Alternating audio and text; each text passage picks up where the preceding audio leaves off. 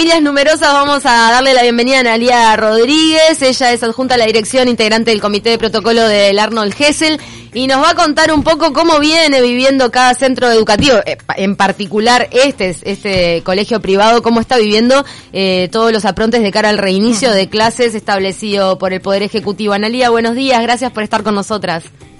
Hola, buenos días, chicas, ¿cómo están? Bien. Más tranqui que vos, me parece. Sí. la verdad que sí, chicas, desde, que, desde el viernes 13 de marzo en los colegios ha sido una movida impresionante desde todo punto de vista. Mm. Pero bueno, estamos sobreviviendo y hay que mirar el, el lado bueno de todo esto. Nos movilizamos, tenemos que repensar todo y, estamos trabajando con muchas ganas. La verdad que acá en el colegio tenemos un equipo de trabajo que ha, asumido un desafío impresionante. Los docentes están eh, han jerarquizado su tarea de una manera este, que nos genera mucho orgullo. Tenemos profesores y maestras que han tenido que rever su manera de trabajar y lo han hecho de una manera espectacular, de todas las edades y no saben cómo se han enfrentado y que hoy en día dicen lo logré. Claro, no es fácil para un profesor, yo que sé, de repente cincuenta y pico de años, decir, me empiezo, a, empezó a dar clases por Zoom. Mm. Claro, a nosotros nos pasó de que les dimos una capacitación eh, del manejo del Zoom y no saben con los miedos que la enfrentaron y lo contentos que quedaron después de, lograrlo y de, enfrentarse a sus alumnos. Fue muy lindo, la verdad que estuvo bueno. Y a nivel de infraestructura, ¿cuáles son los principales cambios que te han tenido que hacer en cuanto a la higiene, de repente en cuanto a la disposición de los salones, la distancia entre los bancos? ¿Cómo van a bajar a tierra todo esto que les están pidiendo, como quien dice, no? A ver, los protocolos son muy claros, no son protocolos complicados.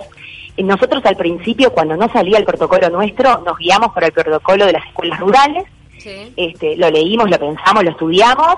No era, no era una, no era nada muy complicado con respecto a, la parte sanitaria, las alfombras, el alcohol en gel, la limpieza. En un colegio también, en general, en las normas de, de, limpieza, el equipo de trabajo de limpieza está muy presente siempre. Después hay dos consignas que son fundamentales a la hora de reorganizar las clases, que son dos. La primera es que eh, ya se sabe que los chicos no van a poder estar más de cuatro horas en el colegio. Eso es lo primero. Y lo otro, que, está en que estaba en el protocolo rural y que también está en el nuestro, es el distanciamiento de los bancos. O sea, no te lo dice la, no te dice la palabra banco, pero es el distanciamiento que tienen que tener los chicos cuando están trabajando, mm. que sugieren eh, hasta dos metros. Entonces, el distanciamiento de los bancos implica que los grupos van a tener que ser divididos, porque, ojo, todo esto también implica de que si hay colegios que tienen salones enormes y que pueden poner sus bancos con esas distancias, los grupos pueden no ser divididos. O sea, hay que la base es respetar el distanciamiento. Después, cómo cada infraestructura permita la, logística de eso, es un tema de cada centro. Es de cada centro. Y en eso fue muy claro Robert Silva, por más que la primera conferencia capaz que no fue la que tenemos que tomar como referencia, mm. que no fue una conferencia que quedaron las cosas claras, que me parece que tampoco es para no fue tan tan inconcluso, pero no, fueron los lineamientos.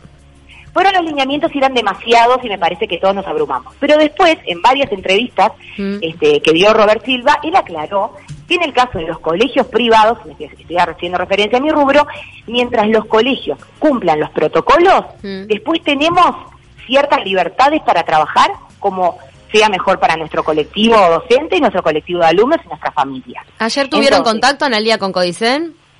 No, el contacto es mañana. Se van a reunir mañana el presidente y el vicepresidente de AIDEP.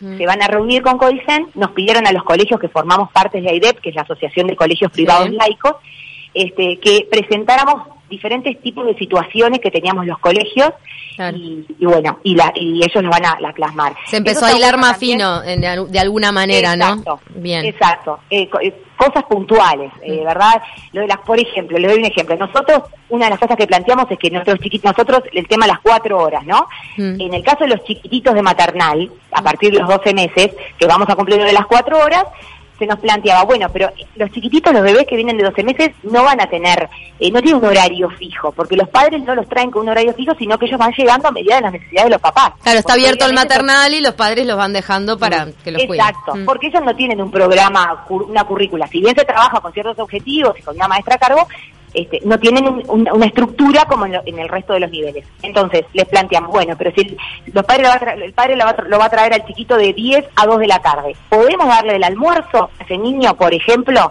Porque en realidad, con referencia al almuerzo, no está planteado así tácitamente, pero bueno, es una de las consultas que hicimos. Claro, me imagino que surgen mil dudas, ¿no? Cuando vas empezando por cada una de las de las cuestiones a resolver. sí, cuando lo bajas a tierra surgen mil dudas, pero bueno, la verdad que eh, está muy bueno que AIDEP, los colegios privados, estamos trabajando muy en conjunto. nosotros sí, desde siempre estamos formamos parte de, ese, de esa asociación y, creo que esta instancia de, esta pandemia nos unió mucho, eh, nos consultamos muchas cosas, estamos estamos todos juntos ayudándonos. Eh, el presidente siempre está este, abierto a todas las consultas, a que todo, todo lo consultemos y trabajar juntos. Pero esa es la consigna con la que estamos trabajando, tratar de que, de que todos los, los lineamientos, usar mucho sentido común, mucho sentido común, y no tampoco este, ponernos demasiado nerviosos con la situación. Tratar de que, bueno, esto es lo que hay, lo vamos a solucionar, los niños tienen que llegar contentos, tienen que venir a un lugar que no tiene que ser un campo de concentración, tienen que venir felices, tienen que sentirse dentro de los, de los cambios, mm. sentirse a gusto y sentirse protegidos, pero sin la necesidad de decir estás en un eh, estás en el medio del virus te está persiguiendo, ¿verdad? Eso los niños lo tienen porque la verdad que es una situación que está complicada con respecto a la paranoia de, los niños, ¿no? Que pueden tener. ¿Y tienen algún tipo de protocolo a seguir si de repente hay algún chiquilín o adulto que presenta algún tipo de síntoma? También eso es que, aparece como la, principal duda, ¿qué es lo que hace una institución cuando aparece un síntoma que me imagino que esa persona se va a cuarentena, pero cómo es que, van a trabajar con respecto a eso? Eso está todo en el protocolo de, mm. los colegios. O sea, el, protocolo que dio el Ministerio de Salud Pública y que presentó ANER. Mm. ¿Qué hacer cuando se presenta un caso? Hay todo un, hay este, todo un cuadro explicando y hay diferentes definiciones sobre si es un contacto directo, si es un contacto menos o más próximo. Hay diferentes lineamientos para seguir que nosotros los tenemos que cumplir y mm. obviamente también tenemos que llamar e informar si hay casos. Pero, por ejemplo, no está indicado de que si un alumno se contagia con coronavirus haya que cerrar el colegio. Bien. Eso, ya no está, bueno. Como era un principio en la emergencia sanitaria, está bueno aclararlo porque, claro, va a ser imposible. Van a, van a cerrar todos los colegios al, poco tiempo. Algún caso se va, suponemos que se va, se va a estar dando el contagio, aunque sea con una curva. Ahí lo que hay que analizar es los contactos de la mm. persona contagiada, el nivel de contacto, porque hay diferentes niveles de contacto, y ahí se toman las medidas de quienes tienen que ir a cuarentena y quienes no. Puede pasar que de repente una clase entera tenga que ir a cuarentena, pero no, no significa de que tengamos que cerrar el colegio o cerrar el sector primaria porque tenemos un caso de coronavirus. Obviamente, y en, el caso De, ustedes que decías que, bueno, habrá colegios que tengan eh, salones enormes o puedan implementar, pero los colegios que van a ser la mayoría, la gran mayoría que van a tener que implementar el tema de la rotación, ¿no? De asistencia. ¿Cómo van a compatibilizar la parte de la clase remota con la clase presencial? Bien, nos, eso estamos todos haciendo diferentes planos y estudiando todas las diferentes situaciones. Nosotros, capaz que le puedo comentar concretamente qué haríamos nosotros, y creo que muchos colegios van a hacer eso, es que nosotros vamos a dividir los grupos, entonces hay eh, unos días que van a venir los chicos, esa, esa, mitad del grupo, digamos el subgrupo, viene presencial una semana con su maestra español y a la otra semana viene de tarde, porque no puede estar más de cuatro horas, ¿verdad? Entonces, vamos a dividir los grupos y armar cronogramas para que los chicos vengan todos los días con un máximo de cuatro horas y traten de ver una semana, nuestra idea es que una semana vengan de mañana y la otra semana vengan de tarde. Entonces ahí cubrimos que una semana están con toda la parte de español que nosotros la damos de mañana y en la siguiente semana están con todo lo que ven de tarde. ¿está? Ah. Esto implica que la parte remota de clase Zoom, o sea, de la maestra dar una clase remota, no se pueda dar. ¿Por qué? Porque la maestra no, nos da la... Va a estar en la presencial. De la maestra. Claro, o sea, se va a suspender lo de la clase remota, no lo del envío de tarea, me imagino, para quienes no estén asistiendo. Exactamente. Nosotros ya tenemos casos, poquitos por suerte, de padres que tienen muchos miedos y no quieren mandarlos a los chicos. Y nosotros lo que le estamos explicando es que nosotros apuntamos a la presencialidad y la mayoría de nuestro colectivo puntual y creo que muchos padres también quieren la presencialidad principalmente en primaria. Inicial es otra cosa y secundaria ni que hablar. Entonces, eh, vamos a poder dar la presencialidad. El resto, y se va a dar remoto, eh, remoto, pero digo, mandando tareas. No que la maestra se pueda conectar con el alumno porque no nos da la carga horaria. No la modalidad actual, que, que, la, que en, el caso del Arnold no. le están teniendo clase a diario. Exactamente. Lo que sí es que eso capaz que confunde, que en algunos casos vieron que dan ejemplos de que van dos veces, otras dos veces, y dos veces un grupo, otras veces eh, dos veces otro grupo y otra vez se da remoto. esos casos principalmente se han planteado para las escuelas públicas. Capaz que algún colegio privado también lo hace. Y nosotros también estamos abiertos. ¿A qué situación? Vamos a suponer, si en segundo de primaria hay un grupo que ya los padres X temas deciden no mandar a sus hijos. De los, no sé, tenemos 20 chicos, 10 los padres dicen yo no lo voy a mandar presencial. Bueno, ahí rearmamos. Capaz que ese grupo hacemos parte presencial y parte por Zoom. Claro. Porque tenemos la, tenemos esa, esa flexibilidad. Exactamente, tenemos ah. ese margen para movernos, siempre y cuando cumplamos los protocolos. Analia, no tendríamos ningún problema. ¿Te puedo pedir que me reiteres cuántos son, o sea, en qué edades están los que van a tener que ir de mañana a una semana, todos los días de lunes a viernes ah. y de tarde la siguiente semana? o sea, En nuestro caso, de nuestro colegio, sería en primaria, que estamos pensando así, y en secundaria. Ese es el plan de nuestro colegio.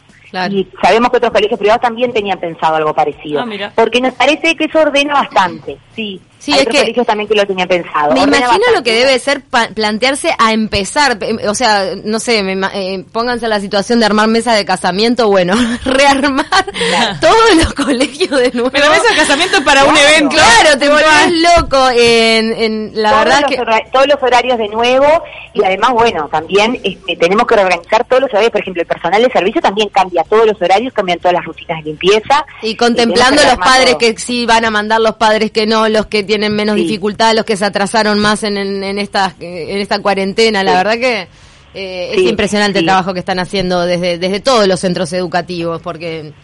Sí, es, mucho trabajo. Eh, los, los, padres, no sé, los padres que me estén escuchando, que tengan confianza, que manden a sus hijos a los colegios, creo que tenemos un respaldo de autoridades y de, asesoramiento de gente científica que sabe de esto, que respalde que creo que lo mejor que los chicos vuelan a las aulas. Totalmente. Eh, está comprobado, los chicos lo necesitan. un aspecto que no me preguntaron, pero yo los comento, que está como medio todavía quietito y que esperamos que cuanto antes también pueda volver, pero es lógico que todavía no, es la parte de educación física. Eso no tenemos todavía eh, los lineamientos claros de cuándo podemos volver a esa actividad. Pero lo hacen por Zoom.